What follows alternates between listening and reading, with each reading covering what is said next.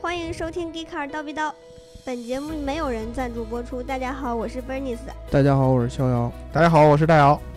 我们先来念一下上两期的这个评论啊，看样子开未来汽车有生命危险，OTA 特斯拉也有，但是车的基础性能还是有的。哎，这个这个其实生命危险，确实确实，如果说按照那个长安街的那个那个那个情况的话，确实会可能会有。基础性能那肯定也是也有的嘛。那你这个试这些新的电动车，如果你都把它上上升到生命危险，哎呀，又得吓吓吓走一大批人，我觉得，嗯，好多人就不敢买了。啊。张大宝 Steven 说：“我觉得其实没那么复杂，电动车就跟你家里的电器没什么区别。呃，就像电冰箱用来制冷，洗衣机用来洗衣服。呃，用户需要的是我这车能干什么就行了，不该发生的事儿，或者是不不在适当在不适当时机发生的事儿就不应该发生。如果洗衣机开着门就能转，伤到孩子手了，你会觉得洗衣机傻还是你自己傻？”未来是国家电动车企业里面比较靠谱的，没错。但是出问题该承认就承认，该改就改，说多了都是借口。对对对对对，所以说，首先我就得说一下啊，张大宝 Steven 这个同学，你写句子的时候，尤其是这么长的句子，一定要记得加变量符号啊。如果说你觉得你有任何的理由的话，你就是找借口，你知道吗？你该承认就得承认，知道吗？写长句子不加标点符号是很反人类的，尤其是你还让我们这个小姑娘来读你的这个这个这个这个这个这么长的句子，而且你特别尴尬的一个点，你要是不写标点符号，你就都用空格代替，你有的标点符号有，有的是用空格代替的，你这个当中就特别特别的反人类，知道吗？嗯没有任何一个人在读你句子的时候，应该要去尝试理解你到底是有标点符号还是没有标点符号，或者你有标点符号应该是怎么理解，没有标点符号还是怎么理解，你知道吗？这就是你的逻辑，对不对？啊，我 就，哎，大老师，你你今天是不是好久没怼人 了？不是，我就说突 然这么激动，我我就说嘛，这个这个，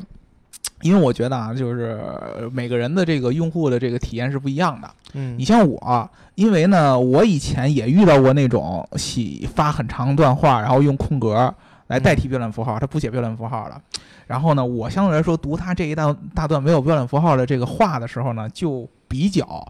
比较还好一点儿，就是我还能还能大概能读明白，但是我们刚才大家可能没听，因为大家听到的是剪辑后的版 本，对对吧？剪辑 版， 导导演演剪剪辑版， 对，刚才我们 Bernice 在读他这个评论的时候，就读了好几遍，都都都都都读不顺，因为他他他他又长，然后呢中间的断句都用空格空的，然后在我们这屏幕上显示上是特别特别难读。所以说你你这个就是恰恰我们之前说的就是这个点，不同的人对于这个同一个产品的理解，它就是不一样的。对，对，它比如说你像你就你说的电冰箱，嗯你说的洗衣机。你比如说，你要让我爸妈可能用了一辈子这种传统的这个这个这个这个洗衣机，突然让它换成一种现在这种智能化的滚筒洗衣机，它就是不会用。你像你像你像我妈现在我们家的滚筒洗衣机怎么甩干什么的，她也不知道怎么操作，她就只知道开这一个城市点嘣儿一下，她就知道洗，然后到时候一停给拿出来。但是其实这个洗衣机上有很多其他功能，它都没有开发出来过。嗯，因为刚开始的那个所所谓的说明呃说明书那么大的那么长的页，没有人会写，没有人会那什么。就是你别觉得好像你生活当中的一些你觉得想当然的事儿，对于别人来说也是想当然，对吧嗯？这这个确实是这个确实是未来需要考虑的问题。但是呢，他考虑到什么样儿？这个你也就特别难说了，因为你不管是考虑到什么样儿，你都没法覆盖到所有的用户，总能还有其他用户在对，这个认知空白里边会给你挑刺儿，对吧？对，对，对你这个没法悖论，你我不能说我就是对这些我觉得我能教育得了的用户的产品啊，然后呢，其他的我教育不了用户，我就不管他了。你跟内心可能是这么想，但是你不能明着这么说呀，你明着这么说，你不就找那些人喷你呢吗？对吧？嗯啊，我不背锅。黄旭东说，下载快没用，主要是安装慢。我的车就是下载不是问题，重启安装是最浪费时间的。呃，比亚迪我觉得这方面做的比较好，写的清清楚楚的，大概需要多长时间，然后还标明了在此期间内车辆是无法使用的，不能开车之类的。对，肖老师这个评论作为你作为一个底粉，还是你来回应？我正经是觉得这个挺好的，嗯没错。我之前我录那期节目的时候，我的观点就是，你把话说明白了，你别说那种呃云里雾里的、似是而非的话，然后嗯让大家有误产生误会就对对对，这个确就实就是就足以了。你像未来那句话叫叫什么来着？所有电器电呃设备不能正常工作。对电子设备不能共同你说对这话你让人不好理解。确实是，对你整车都是电子设备，这确那实就是都不能工作，还是这个说确实是我们印象中的电子设备不能工作，对还是怎么着的？所以我觉得把话说明白，其实这事儿不难。啊是是，哎，用最简单的语言把这事儿一二三给说明白了，一般不会再有用户去真的跟你较这劲，啊嗯，对吧？他明明看得懂这句话，然后他他还他还非得跟你较这 劲，啊对他肯定不会生了，对但是他肯定就害怕，我操，这车对还有可能在我嗯知道的情况下，他主动推送一个东西，他就嗯动不了了， 对吧？啊，所以所以这个我觉得还是嗯、呃应该应该是做到提醒，对，啊而且应该把信息更完善、更简洁、更明确的给说明白。是，而且我还是觉得这个教育，用户教育这特别对重要，真的，真的，嗯这个中国人养成一个不看说明书的这个方，这个这个，还是觉得自己是特别有理的，已经嗯是一个固定化的模式了，对，对吧？那我们就进入正题呗。嗯，进进入嗯正题啊，对这个节后的第一个正题，呃，对，节后的第一个正题，这正题我觉得我们算是为了保证我们炸好诗呢，我们攀个热点吧。啊对，所以说我们先对吧死的凉凉了，然后再给你来一个特倍儿热的，给你暖起嗯来，知道吗？吓死你们！哎，对，你说最最近最火的是什么 呀？最火的是什么呀？下雪了哎，对，我们现在窗外正下着大雪呢。啊，哎，最近最火的是，今天我看了票房刚刚突破了三十亿，是突破三十亿了，哎，突破对三十亿的啊《流浪地球》嗯，哎，这其实跟我们的主题其实息息相关的，我们也是科技流极浪客在地嘛，球上是 吧不，嗯我们我们也是这个科技媒体，啊，然后我们也也更也很关注这些新能源，是对吧？是是是，对吧？关注地球的环保。嗯，所以我觉得《流浪地球》这个主题，我们今天要是聊一聊的话，也也应该不算出圈儿，啊不算出圈儿，不算出圈儿，对吧？而且我们啊对还吧要诈尸呢，对吧？ 对，嗯，所以呢，为了拍热点，我觉得我们应该去从我们的角度来观察一下这个。嗯，哎，我不知道两位两位老师看没看啊？啊，我看了这篇，我没看。啊、 对，一般都是姑娘有人邀请去看。对对，你看我嗯这个像我自己们这样的就就孤独在家过哎过过年的，对吧我？对，你这我个就我就只能一个人买票去看，是吗？啊，你你大老真师是一看个枪版， 你是真是一个人买票去看 的呀？啊不是不是，我是啊跟我你们看看你同看事看向阳弟弟一起去看 的。嗯啊，是吗？啊， 对我们两个孤独的 流浪在，孤独的流浪在地球上电影院里边儿哎， 对、啊我们去看的。啊。那为什么我们聊这个这个电影呢？这个电影当中跟我们关注的车的这个话题有什么联系啊呃，因为我们今天呢有幸请到了我们这个北京地区 啊？交互方面的专家 b e r 对 n i 对 c 老师。 对对， 所以就得让 b e r n i c 老师从人机交互的这个方向是来看一看，二零七四年 车上的车上和飞行器上的人机交互是是，是什么样的？对这个，我们 Burnings 在在这个我们极客汽车的微信公众号上有一个现在有一个固定的栏目，对吧？嗯对这个就是专门写一些交互上的对大大趋势。对，交互技术小科普。对对，如果大家在这个这个平常对交互啊，你嗯甭管是这个车内的这个语音啊，还是这种大屏幕啊这方面，嗯你有什么疑问？或者说你有什么想法啊？这个评论里边跟我们互动，没准儿我们 b e r n i 早会采纳你的这个这个一些建议，写一个选题出来哎都说对不对准，对，对吧？给你 Bernice 老师提供点选题，然后 Bernice 老师没准还给你灌输出一篇文章，对对对，然后到时候对你出去拿出去吹牛逼，哎，你看没看？在接受你的输出之后，再输出给别哎，人对啊，那功劳全是你的。对对对，功劳全是你的。呃，那我们就得先让 Bernice 老师简单的点评一下这个嗯电影里面这些交互技术是给你留下印象，或者你觉得值得说的地方吗？嗯，它里面交互的地方有很多，一个是在这个它那个重型的车内，嗯然后哎还对有一个就是在太空站，嗯让我觉得车内让我觉得最亮点的就是它的那个球形方向盘，嗯球形，哎，对，对我来说那也是一个亮点。嗯，你们有没有接触过球形方向盘？我没有没有，我没有，但是我看那个我总们感哦嗯接触觉球的时候总是想到一个不该想的东西，羞羞的东西啊吗？ 对，你想想到到嗯羞羞的东西，啊对吧？从我的角度来看，我觉得球形方向盘，它会让我不太知道这个车轮它会往哪儿走，就是我驾驶经验没有很多，但是你说这个普通的方向盘，你往左打就是左转，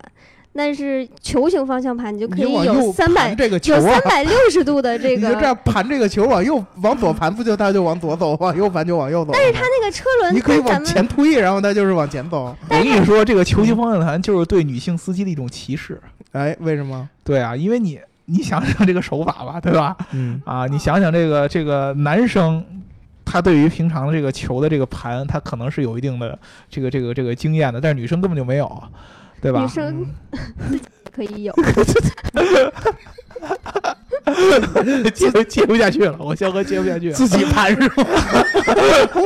自己盘，就是而且它那个车轮的这个转动角度，我觉得在这个电影里看着也跟我们普通的车是不一是啊样的。对，是它能横过来，它能，它这个我们的打轮啊，一般都是到四十五度，最多最多再过一点儿，嗯它那能到九十度，嗯，对吧？你说它那轴是怎么做的？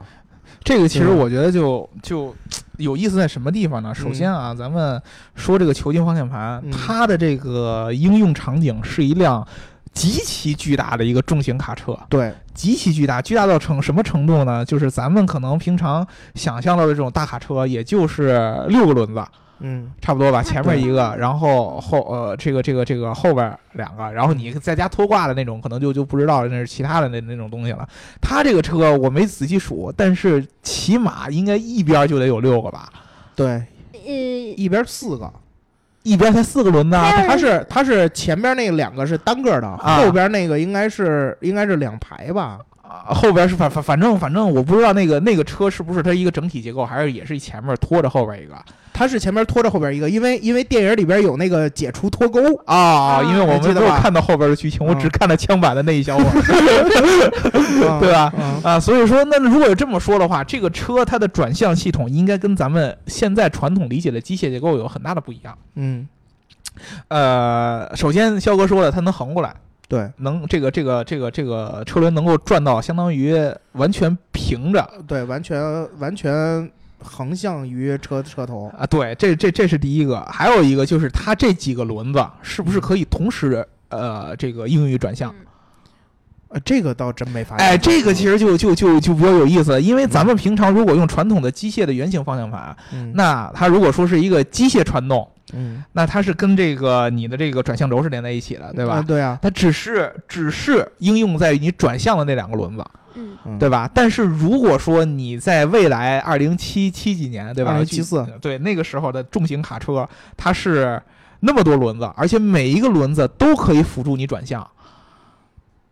啊，那这个时候你相当于是用一个球形，通过线控的方式来去控制所有轮子的转向。那明显的这样的转向才是特别特别合理的，因为你的这个呃这么多轮子都可以转向的话，你的转向是应该非常线性的。嗯跟咱们传统的这个方向盘的这个路感应该是不一样的。这个时候你用一个球形来去体现它的这个转向效果，没准儿会更加的这个这个这个真实一点儿，也便于操作一点儿。我就我看到那个那个画面，就是它那个车，你虽然看那么大，但是它可以特别敏捷的在那儿对，来回来回盘，嗯对对对 对，就跟个蜈蚣似的，你知 道吧？嗯啊这这这这这在中间还能做出这个紧急转向、闪躲，还还哎对对对还能躲三蹦子这样 的，对吧？所以说，我觉得这个确实是可能他当时的这个这个这个编剧呢，在想的过程当中，我不知道这是不是小说的原文里边也有也有这样的类似于这样的一个应该描述小说里边应该没有具体到这种细节。啊没没这么细节吧？对他小说原著里边讲的，这里边应该是讲的小说里边的一部分。嗯，他小说是从一开始地球人决定要走，然后让地球停下来，最终最终离开木星，然后然后就是前后延续四百年，他这前后就一天。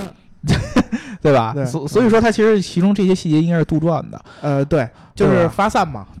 哎，我我觉得你知道他他他是有，我觉得这编剧可能从哪儿吸取了灵感，嗯就是你们记得这个原来咱们去那个线下那个电子游戏厅，嗯就是投币的那个啊，蹦厅啊，嗯咱们管那个叫，嗯有一个那个。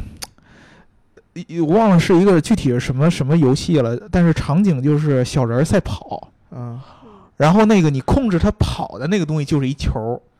你往哦前滚那个球儿，那人就在那儿跑啊啊，那上面那人就然后在那儿跑，你滚得越快，嗯，你手往前滚得越快，那人跑得越快。然后呢，你你往不同方向滚，那个人还会往来回来变向。嗯那个人你在中那还间能是，控制速度 了，呃，你你你那个那个你在中间，你比如说那个那个小人可以跳啊，嗯然后呢，嗯他他也有不同的道，那不同道儿有不同的那个吃的那个分儿那个币，然后你滚到这边，他就可以在那儿吃，他就他就是类似于这种一个场景，我觉得嗯这个好像还是挺挺有意思的，他没准儿受到这个嗯启发，嗯但是就是他其实没有具体的展示，比如说这个滚轮是不是像小人那样，他往前滚的时候还可以控制这个车的速度，对应该吧？不会，应该不会，因因为它有它有它有加油踏板，嗯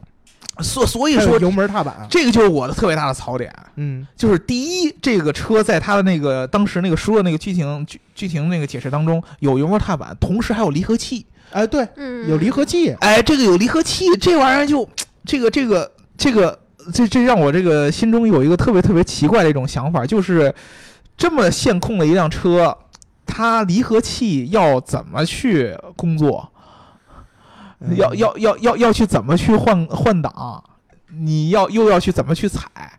对吧？它有点像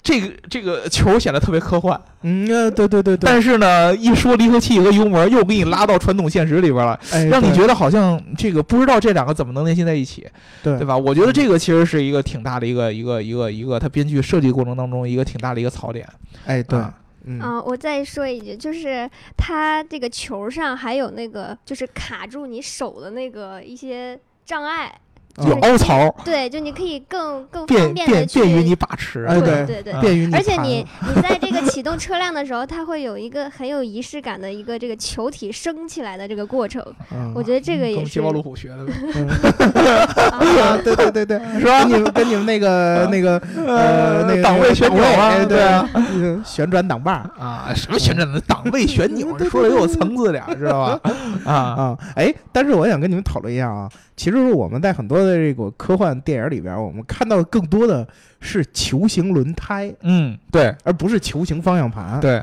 也就是说，也就是说，其实很，而且我们包括现在有技术嗯是在开发球形轮胎。嗯，那在你们看来，是这种球形方向盘更好用，还是球形轮胎更好用？哪个技术难度大？哪个可实现性好？或者是哪个更接近于我们的生活？其实我觉得球形方向盘应该就是要配合球形轮胎，对，这就是哦我为什么当时觉得，就是为什么这个方向盘跟轮胎之间，我会觉得我摸不着北的感觉。嗯。嗯对，球形方向盘应该是配合球形轮胎。为什么这么说呢？就是还是咱们刚才那个那个那个话题，这个车有一个特别重要的一个特性，就是虽然说它不是球形的轮胎，嗯。啊、球形的轮子，但是由于它轮子很多，而且每一个轮子都有可能负责转向，同时它的那个每一个轮子的转向幅度还比咱们常识理解的那个转向幅度要大很多，对，所以它有不有可能实现类似于咱们想的那种球形轮胎所实现的一些转向机制？你就比如说你横着走， 对，横着走这这个东西其实就是一个球形嗯轮胎呃应可以该直接做出来那的一个你效说果的。也多好听啊！对啊， 但是就但特别是好你用啊往下想一步，如果它真是一个传统方向盘，你如何直接控制这个车就横着走，嗯对，对没办法。对吧？你嗯这这就想你又想象不出来了，就是因为一旦出现这样的一个转向功能之后，你这个车所能达到了一个方向的维度是要比我们传统的这个圆形的这样的方向盘的这个转向维度要哎多的。对嗯，对对，对，就是这样。呃，这个时候，那你其实就是很很重要。这也就是我觉得为什么他刚是刚一上车，他说这个车其实特别难开。对，嗯，要学五年才能学得了，然后呃才才能开得了，而且他上来一开这车就直接就出去了，嗯，而且是往一个特别诡异的方向斜呃，对，斜刺里边冲到旁边那个车，既不是往前开，也不是往后开。嗯，咱们正常想的时候，你这个车如果方向盘正着复位了，那就是往前走还是往后走？对，转向它其实就是一个画大弧嘛，嗯，对吧？但是嗯这个车它的转向维度要比咱们传统的想象很多，你可以转大弧，你也可以转小弧，它可以实现锐角转弯。对锐角，甚至一个直角的，对然后这这样各各种各样的这个转向都可能。那那嗯这个时候，这个球相对来说，它可能就有更好的一个控制的这个机制在里边儿。但是，就像那个那个主演说的，他肯定学起来也更困难，哎，对，对吧？就不是你这个球形方向盘是直的，对。它这个轮子就直着走。对对对对，它它肯定要比咱们，因为咱们其实现在的这个传统车辆的这个转向你是很好记忆的，嗯我只要知道打满了多少多少对圈儿，对对？吧？嗯打满了多少圈儿，然后我大概打了多少圈儿以后，这个你自己开场了以后，你能知道这个方向大概转到多少一个程度，嗯对吧？这种感觉就相当于你还记得我那会儿学车的时候特别特别有有印象，有印象深刻是什么呢？就是，呃，我在这个教练车的时候，嗯我学的那辆车是一个不带转向助力的一个特别老的桑塔纳，嗯它打死就是比如往左还是往右方向盘打死是两圈半嗯，啊。但是呢这么，多考试时候的车对特 别多，它因为它没有这个方向盘助力，它是两圈半才打死。哦我在这个这个这个这个考试的时候用的那个带方向盘助力的那个福康还是还是什么车我忘了，它是一圈半打死，而且它转的要比那个桑塔纳那个车要轻松很多。嗯这个时候你就在学和真正考试和实际应用的时候，你就会有一个有一点偏差了。有的时候我我转惯了这个两圈半的，然后这样的话我转半圈儿，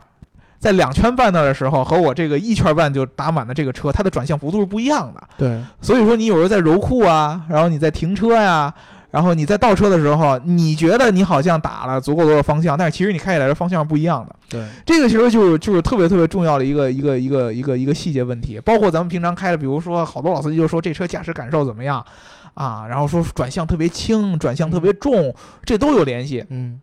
对吧？所以说这个球啊，确实我觉得，嗯，呃概念是好，但是我觉得有点过于超前了。呃对，就是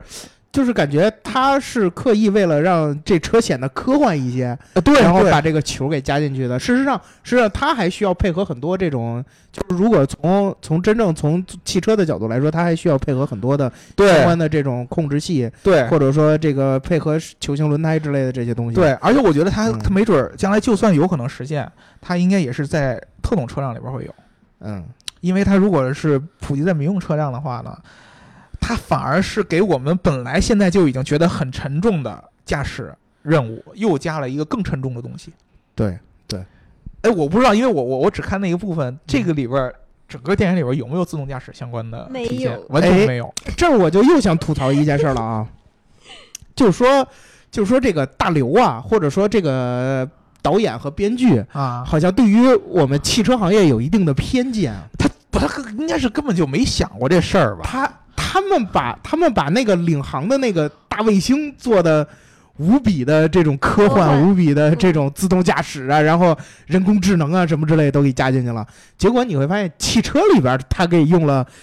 相对来说比较落后的技术。是，它首先是咱们就不说那离合、刹车什么、油门什么之类嗯的嗯这些东西了啊，它有导航，嗯但是呢，它没有自动驾驶。嗯但是呢，它的通讯能力能从卫星直接下载地图，嗯，然后又能从卫星直接联系它，然后它又能直接联系全全世界其他的救援车什么这样。看来它的通讯能力是特别强的，嗯，所以所以你用那么强的这么一个通讯硬件儿。然后结果不给它装点儿这种相关驾驶辅助啊， 或者说这种东西，嗯，我觉得，我觉得可能导演对于我们汽车行业的发展是不太看好的。 确实我，我在网上还看那个有人有人写那个文章，说是这个《流浪流浪地球》这个片子需要有一个更懂车的一个编剧来来来来来来对去做啊。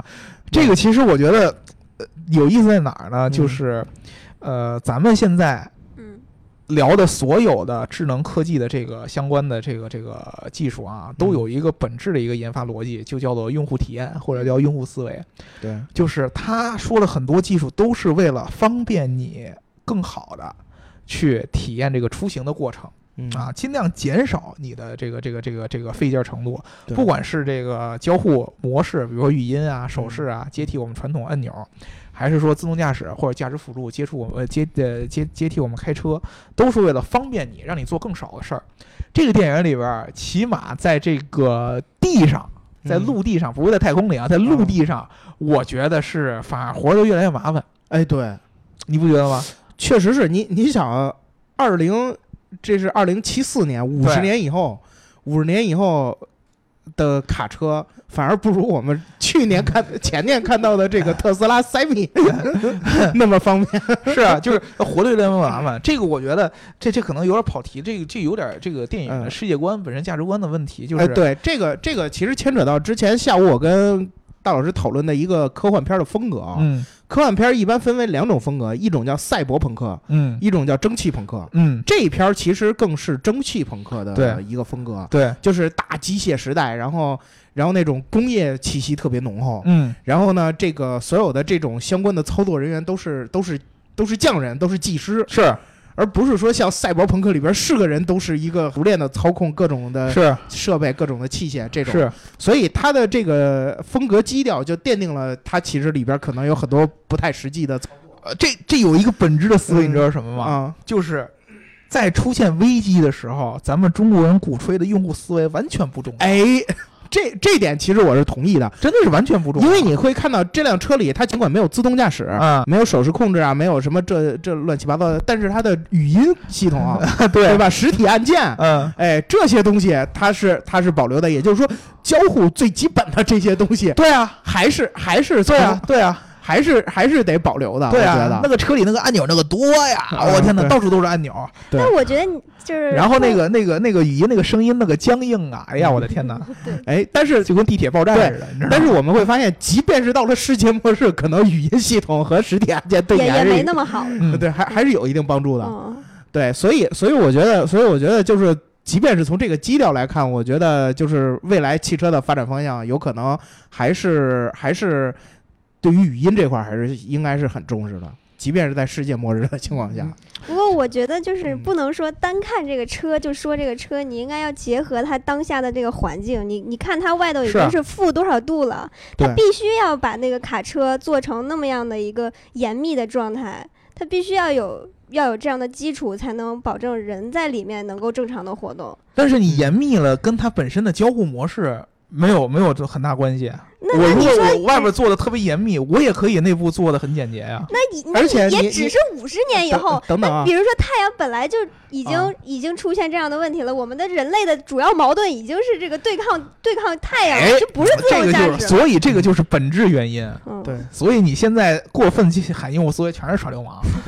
呃 对，知道吗？活不下去了，还考虑什么用户思维？就是这这个就有一个问题，就是你你真要有一天嗯，你习惯了用户用户思维这套逻辑，你作为用户啊习惯用户呃逻辑这套思维，出现这样的情况，瞬间把那些用户体验的这些东西全给你扔掉，全给你抽没你了不。会开车了，你就不会活 了，对你知道吧？不会你就活不了，会活了。现在就有这种感觉嘛，就是突然把你手机弄了，然后你生病了。我之前就说了好好几遍嗯了，你连药都不知道去哪儿买。对你，这这个就就一个特别特别明显的一件事儿。所以这个东西到底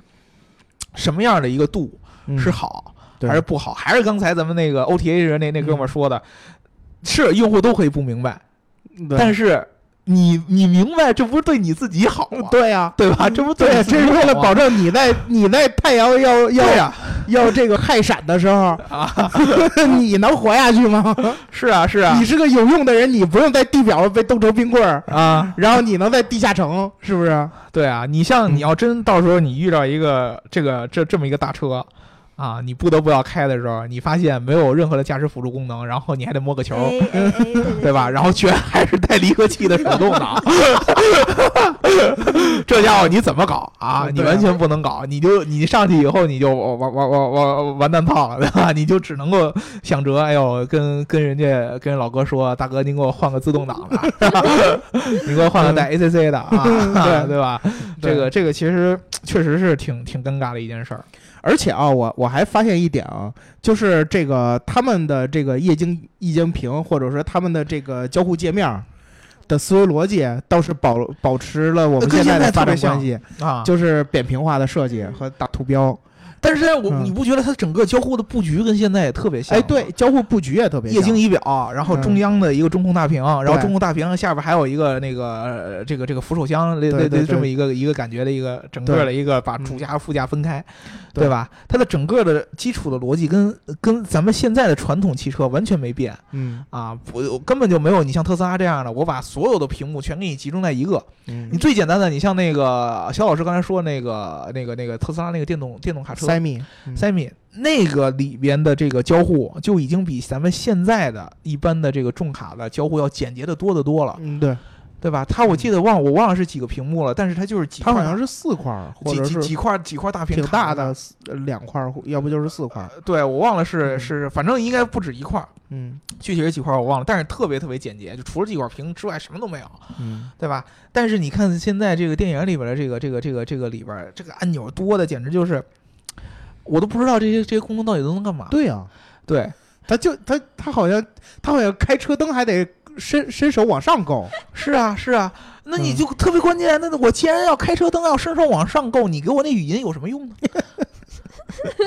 嗯，看来看来这个从咱们车载交互的逻辑思维来说，这辆卡车其实挺极有其问不题正的，常，极其不正常。我跟你说，极其实极挺有问题的。极极极其不正常。这个这个真的是非常嗯非常不正常的。我我我是觉得这个。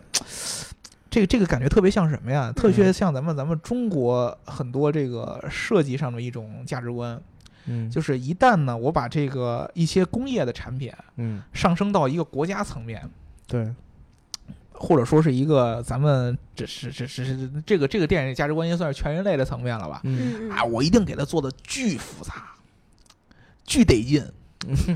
那你觉得你看了一下，绝对看不懂，你知道吗？就是对，所以这是说蒸汽朋克电影的一个风格啊，嘛？密密麻麻一大片。哎，对，但是这你个看《电影星战》里边那个之前之前前几两年拍那个后传叫什么一号还是什么、嗯嗯那个，它里边的东西也是一进去滴滴滴滴滴滴嗯一大堆，嗯然后你操控起来嗯特别复杂。是，对但是我有有嗯有几个东西我还是留下一些印象，比如说。呃，因为我我就枪版看了那么一小会儿啊，嗯就是那个吴京那个人在空间站他要退役的时候，嗯，他刚一起床，直接带了一个同声传译。嗯，这个同声传译能让他直接跟老毛子就无对无哎无无差插别队对话。对对对对哎对，，这个其实是特别符合咱们现在这个这个这个科技行业发展趋势的这么一件事儿，哎，对，对吧？对而且它特别不蒸汽朋克，嗯，他特别软件嗯，嗯对嗯嗯特别赛博，特别赛博，特特特特别软件。你你有你你可以感觉这个电影当中有很多这种风格、这种穿插和这种这个这个这个这个突兀的这种体现，嗯包括它有也有这个太空舱里也有这个中央的这个超级电脑这样的一个存在，嗯对，对它也是一个特别软件的一个体现。嗯，啊，最后那个结果我不知道是什么样，是是是是是他他叛叛叛变人类来没着？没怎么没着？没，没有没有啊它其实是被预设的，如果地球不行了，他赶紧跑。哦哦哦，他被预设地球不行，赶紧跑。就是对，这两个其实是他的这个电影当中，我觉得少有的说体现这个软件层面的特别重要的一个一个一个一个一个点。但是你不觉得它全都体现在太空里面？是的，我我这就是为什么我觉得他们对于汽车行业有偏见，啊，他天上那东西都那样了，我们地上的东西还这样啊呃，有可能他觉得编剧就觉得这个嗯东西在老百姓的用户生活当中就没用。啊？对，有可能是就没这个用思考。啊，因为什么呢？就是你在空间站里边儿，嗯你是必须要确保这个员工的工作效率了。对，你是为国家而战呐，嗯对吧？你是为全人类而服务啊，嗯，对吧？你节省一分钟，那当然当然有用了。对你老百姓在地上节省一分钟，你就上去摁那个开关就得了，你嗯还说什么说？就让你注意安全，因为撞死了，那我还得费事儿来救你去，对吧？吧？所以说你得注意安全，对不对？嗯对，但是在这个国际空间站里边儿，不同国家的人如果可以通过这种同声传译的方式能够实时沟通的话，那他工作效率提升就非常非常高了。对，它的应用的意义要远比我们车内我用通我用我用语音操作就是开个坑 要要要要重要的多。嗯对，这个其实就是我觉得将来。将来这些技术可能在这个电影里边儿，它会有一个特别明显的一个价值取向，就是嗯什么技术是真正能够对我们来说有一个非常非常重要体现的，那我就把它放到特别特别重要、级别高的这样的项目当中。嗯，其他的那些他觉得可有可无的你就凑合吧。啊，你就凑合着吧，就还照原来这样，你就接接着走吧。也有可能就是因为像 b o n i s 刚才说了，地球已经到那个程度了，资源有限，那么技术好的技术可能只能应用到一个特别需要的刚需的这样的场景当中。嗯对吧？这个可能是他们整个这个剧组的，我觉得不是对汽车行业的偏见，它是可能对整个这个这个这个这个这个技术的这个路民用线交通方向的一个呃对对对对，一个理认解知一个理解。呃很有可能他们他们这个编剧对于汽车的行业的理解反而特别传统，嗯，对，真的感觉感觉得到。啊，反而特别特别传统，他就觉得嗯哎，车不就应该是这样吗？你整那么多花花肠子干嘛？对，对吧？他反而有可能是这么哎，觉得其实我觉得这反而也是一种思考吧，嗯可能。它代表了很多广大的这种消费者，或者说很多的这种相对来说买车的这个阶段买车主力的人的思想。嗯也就是说，他其实不一定特别的接受这种天马行空的技术、断崖式的技术开发。对这种智能化的东西，嗯到底会有没有这个消费者愿意花大的代价，或者是说这些不同的代价去买单。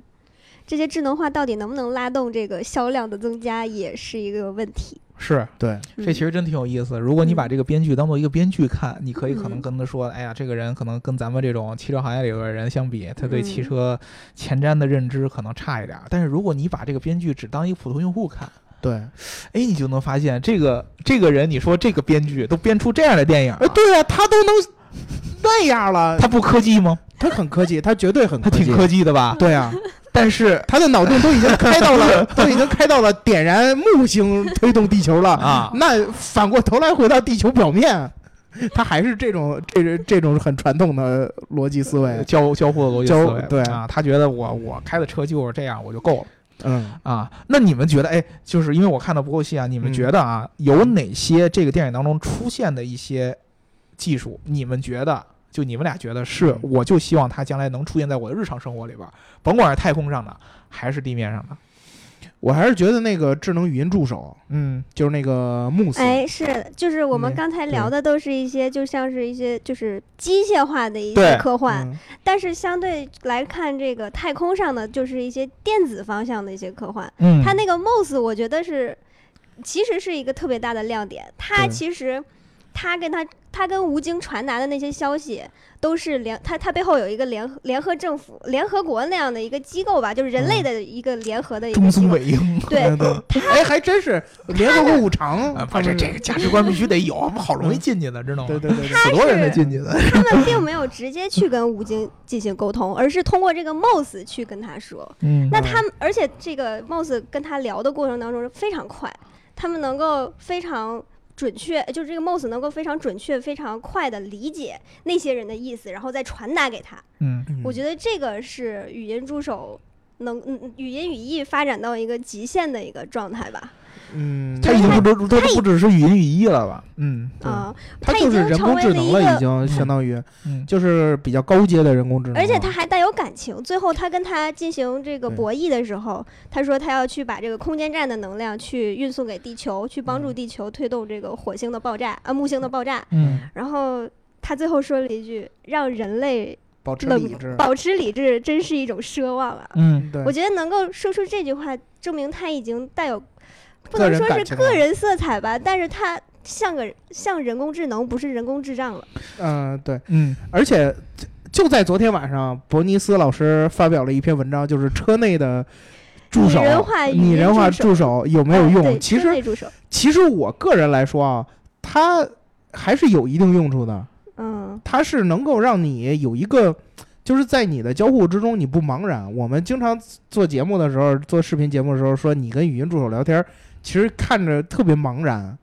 你也不知道你说的话他有没有理解，你也不知道他是什么样的一个一一个反应，或者说你也不知道他有没有听到你。嗯，但是如果当你有一个这么一个形象来跟你交流的时候，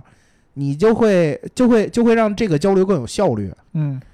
然后你不会，比如说第一遍他他在反应的时候，可能你没有这个虚拟形象，他在反应的时候，你以为他没听见。而如果有了这个反应，他可能比如说脸上画一个问号，或者说画一个思考，那你就知道他是听懂了，然后他在反应。嗯，这其实我觉得就是更有效率的一种沟通，一种精神，一种精神作用吧呃，感觉。对，会会是这种感觉。哎，对于这个人工智能，我跟你说，我有一个特别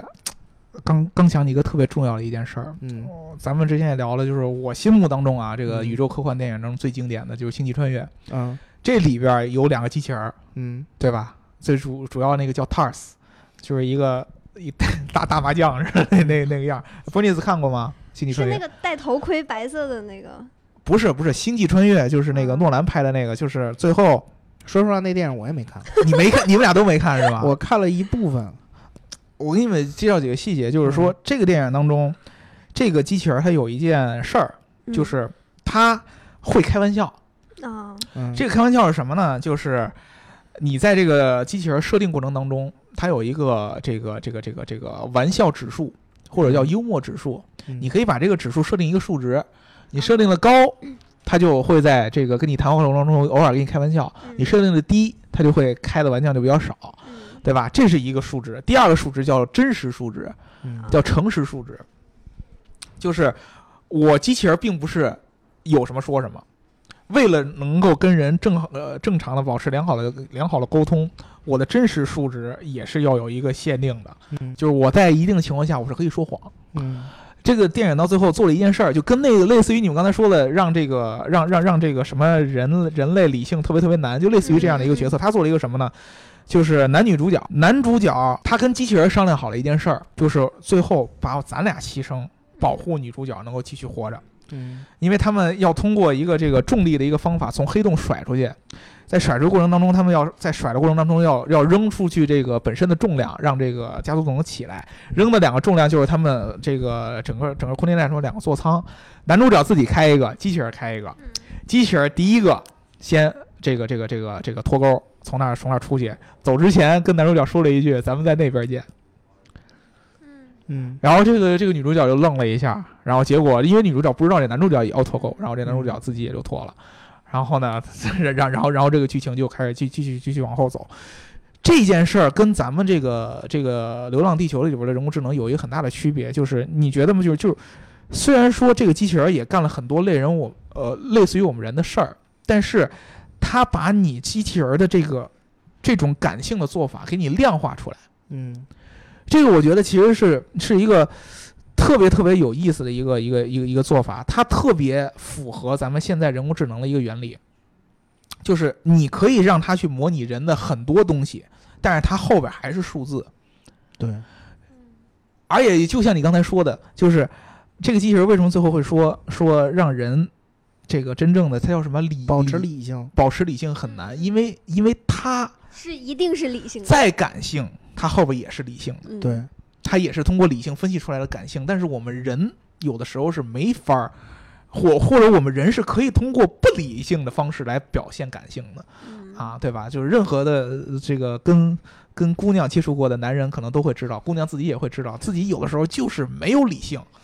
嗯然后感性就会突然表达出来。所以说，这个是有一个特别特别大的差距。我觉得这两个如果说把它们够结合在一起，嗯其实就是对人工智能的一个最好的一个诠释了。嗯就是它可以去有有，你可以你能说有感情吗？那个东西叫感情吗？它不叫感情，它叫反馈、精神交流。它只能叫分析，对对对，就是分析，它只是分析，它就是接收和反馈。它只不过是它分析的维度可能更多了，嗯而且它分析的可能也更准了，嗯反应也更快了，嗯，但是它不是感性，嗯对，它不是感情。因为它所有的它表达的感性都建立在理性思考之上，而我们人是可以没有理性思考就表达感性的，对对吧？这个是有一个很很很大的差异，所以说我觉得可能咱们咱们再怎么说到最后，我觉得呃人工智能还得是理性，这就是我觉得为什么车上以后会需要人工智能，嗯因为你要是开车，其实是需要很大的理性的，去去克制你的感性。但是这我觉得这这也是人工智能可怕的地方，他要是他，对，我觉得这也是你要最是可怕你的要地是方真的脑子一热，你就想他要加你三儿，你就想怼他去，这个时候真的需要有人出来制止你，啊，对吧？但是如果说，呃，前面有一小孩儿，为了让你自己，哎，那那那个就有点太太吊诡了。但是这个就是特别可怕的，特别理性的时候，反而有会有会会让人做出很多特别残酷的事儿，对吧？但我觉得，如果机器人嗯一旦变得像，就是能够无障碍的跟人感性沟通，也是一件特别可怕的事情。对啊，因为你不知道他分析的是什么。对，就是你你看到一个猫猫狗狗，你你觉得它可爱，你你而且你不会觉得它会伤害到你，但是嗯一个机器人，对啊，它变得飘忽不定，嗯，然后变得好像能够反过来算计你的时候，你就会觉得这个非常可怕。对啊，，嗯因为感性的时候的人是很可爱的。因为你知道这个人跟你没有什么理性的算计和心眼儿，你觉得这人很可爱，你跟他嗯有什么说什么。嗯但是你当面对一个人工智能的人、机器人的时候，你对他说一个感性的东西，他也给你回一感性的东西，这个时候你心里就特别特别害怕，因为嗯你感性的时候有可能是没有经过任何理性思考，但是他对给你回这句话，你不知道他后边想的是什么，而且它它一定比你聪明，它一定比对你记得快。你知道他肯定想了，但是你不知道他想的是 什么，哎呀，这太可怕了嗯啊！但但是我觉得啊，这个呃，可能很长一段时间，它的技术还发展也不不会到那那儿， 它只能是给你作为一个很理性的一个一个管家的身份，嗯，它不会跟你开玩笑啊，不会跟你什么的，但是它会帮你记住很多路啊，或者记住你的习惯呀、或者是或者是给你推送一些相关的音乐啊对吧？嗯车内气氛啊什么之类的，嗯，我觉得这一点其实未来是需要一个这样的这是这样的媳这么一个助手的，是对吧？你你也总不能说你拉着媳妇儿的时候，你一个钢铁直男，然后姑娘 在那儿你不懂得调节气氛，这也哎不合适，对吧？这个，我觉得哎，给你们商量一个事儿啊，嗯就是当男人想送女生东西的时候，往往这个礼物选的是特别可理性，特特别理性的一件事儿，对，特别理性的一件事儿。嗯比如说，你会回忆，哎，哎，他好像他跟我说过他喜欢什么。嗯，哎，他他他一定是有一二三四理由，因为一二三四五，所以我觉得买这行，嗯对吧？但是女生有的时候她想要一个东西的时候是没有一二三四五的，我就看见这个，哎，突然我觉得这不错，嗯对吧？我就想要，我就我就喜欢。这个你如果你把它想成这个车内的交互的过程当中的时候，你其实你就真的很难搞，因为你这个女生的这个这个这个，比如说啊，她你你你一上车，你给她推荐一个她喜欢听的歌，但是她今儿就没心情听这歌，怎么办？嗯，我觉得这个就是需要把数据去精准喂养给这个平台。嗯嗯、像我之前参加这个英特尔研究院的一个活动的时候，我就问这个这个当时的一个研究员，我说你们做这个机器人，它是做的一个给老年人做助理的，就比如嗯说给老年人找眼镜啊、拿嗯药啊、给他擦呃擦手啊之类的这种。，就是我说你们怎么知道他们他什么时候会需要什么，或者说你怎么知道呃他他没准他九十九次都这样，第一百次的时候他就就变了呢？你怎嗯么知道准确的知道？他说。这就需要这个，我们要有耐心，也希也希望这个机器人去有耐心。嗯，我们提高的并不是说要求它百分之百去呃完成，就是知道人们是什么，但是我们要保证这一次要比之前那一次大概率的去呃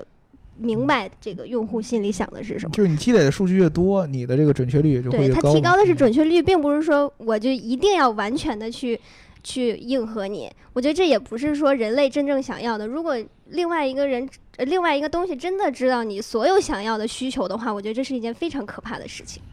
是的，就是嗯你你就都知道我想要什么，我骂谁去，啊嗯，对，对吧？ 对吧？我这情人节我跟谁生气去，是吧？对啊，你不生嗯气这个很难呐，你人总得要发泄发泄，对不对？ 对，对你你你都这这这，你想想这辈子不能骂直男癌了，那是什么感觉？ 对吧？这 这个这这个感觉是完全完全完全完全不可想象的，嗯呃嗯。，那行吧，所以我，我我我觉得啊，最后这咱咱们你们还有觉得有没有什么其他的技术是嗯，我觉得其其实也就是这个人工智能了，别的别的其实像他这种风格的，不会给你太多的这种智慧启发。嗯你要是呃其实咱们要想有很多的智慧启发的，应该去看那种头号玩家这种，嗯他那里边儿他那里边儿天马行空的这种民用技术的应用是是 VR 更什么的对是吧 VR 啊什么体感啊什么这这些东西可能。可能来说，对于我们在这个地球呃太阳没有爆炸的时代，还是还是有用的。嗯像他这种太阳快爆炸的时代，末世的时候，也就只能到这儿了，也就是只能只能是一些很基础、很硬核的这种科技。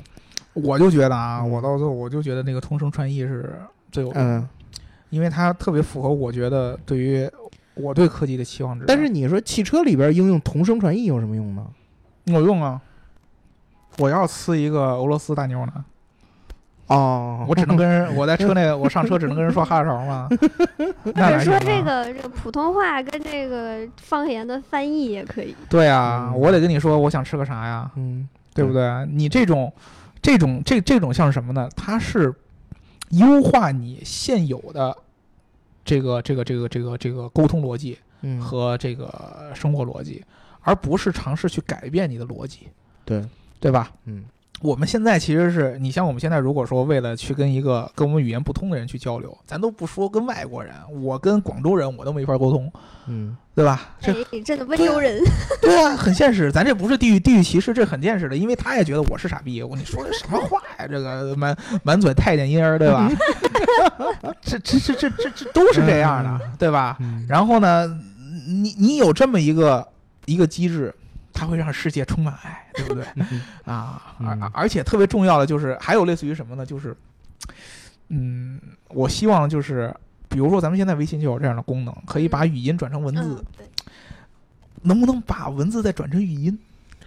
哎，呃对，有有有这种，啊有这种，我觉得特别重要，因为尤其是你跟人沟通的时候，因为咱们现在对这个微信这种文字型的沟通软件依赖性特别强。嗯文字的时候，它有一个特别重要的一个缺陷，就是你无法儿呃无法感受到这个人说这句话的时候，它是一种什么样的一个语态，气什么样的一种感情氛围，什么样的一种嗯场景，对，有的时候会出现理解偏差，但是我们有颜文字，呃嗯是什有么意思？表情包。呃，有有有表情包， 但是有的情况下你在沟通当中是没法用表情包的，对，哦比如说你跟客户沟通，比如说你情侣之间沟通，都会有这样的问题。内心给他发一个傻叉的表情包是吧？呃对啊，对啊，嗯比如说这个，就就就说一句话，嗯，我觉得你送的礼物挺好的。哎呦我的妈呀，这可太吓人了。对啊， 你说，我觉得，就我给你打出这种话，我觉得你送的礼物挺好的，这句话就打出来。那没准女生就是让男生去猜他是什么意思呢。哎对，它有无数种解读方式。我的天哪，！嗯我我跟你说，真的就是就是这个比地球末日是 啊，所以我说你用什么样的方式能把它给我分析明白了？ 不是？那你你什么到什么地步的发展到什么地步才能把这个感情给你翻译过来 呢？啊，啊，那你起码你能帮助我，比如说他他他发的是句号，还是波浪 号，还是没有标点符号，那就直接发号不就完了？对吧？但是最激烈的女生就什么符号都不发，嗯，对啊你。知道吗？嗯啊，什么表情也不发，就给你发一句话。我那是觉因得为女生不想把她的表情。那我觉得那，那那他没高兴，那就说明你做的不 好。